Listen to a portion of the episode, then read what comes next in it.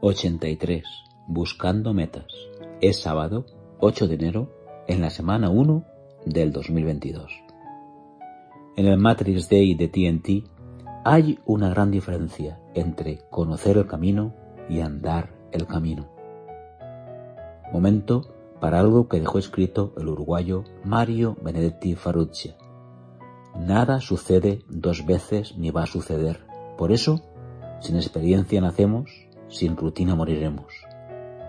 En esta escuela del mundo, ni siendo malos alumnos, repetiremos un año, un invierno, un verano. La entrevista a Juan Luis Arzuara de mayo de 2021 me pasó inadvertida hasta el lunes. Pregunta. En parte, conocer nuestro pasado nos hace entender y valorar más nuestro presente, ¿no cree? Respuesta. Sí, y nos hace más felices, espero.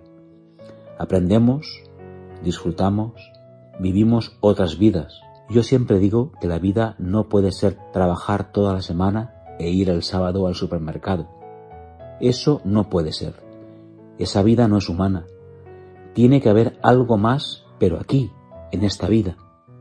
Y esa otra cosa se llama cultura.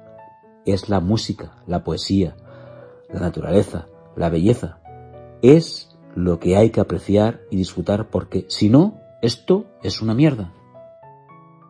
Como bien decía Eduardo Germán María Hawks Galeano, vivir cada día como si fuera el primero. Esa es la justa intensidad. Cuentan que cuando Albert Einstein conoció a Charles Chaplin le contó que lo que más admiraba de su arte es que no decía ni una palabra y sin embargo todo el mundo lo entendía. Chaplin le respondió, cierto, pero su gloria es aún mayor. El mundo entero lo admira sin entender una palabra de lo que dice. Voltaire dijo que hemos de juzgar a los demás por las preguntas en lugar de por las respuestas. El día de Reyes escuché en el paseo de después de comer un podcast de Marcos Vázquez donde nombra una frase en la que pensar de Mohamed Ali. No es la montaña a escalar que tienes delante lo que te desgasta, es la piedrecita de dentro de tu zapato. Y todo sigue el camino. Ni la vida ni la muerte paran. Elsa Punset compartía una meta sin un plan solo es un deseo. Lo decía el escritor Antoine de Saint-Exupéry, el creador del Principito. Sin metas nos quedamos fijos, rígidos, en el mismo lugar.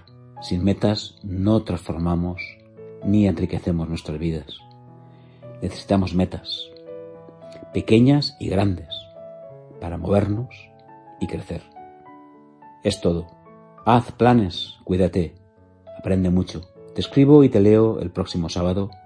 Feliz semana, Manel.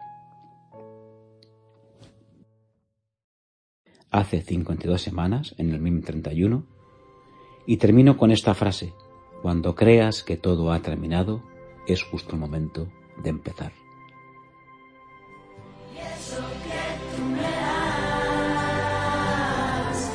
es mucho más, es mucho más de lo que nunca te he pedido.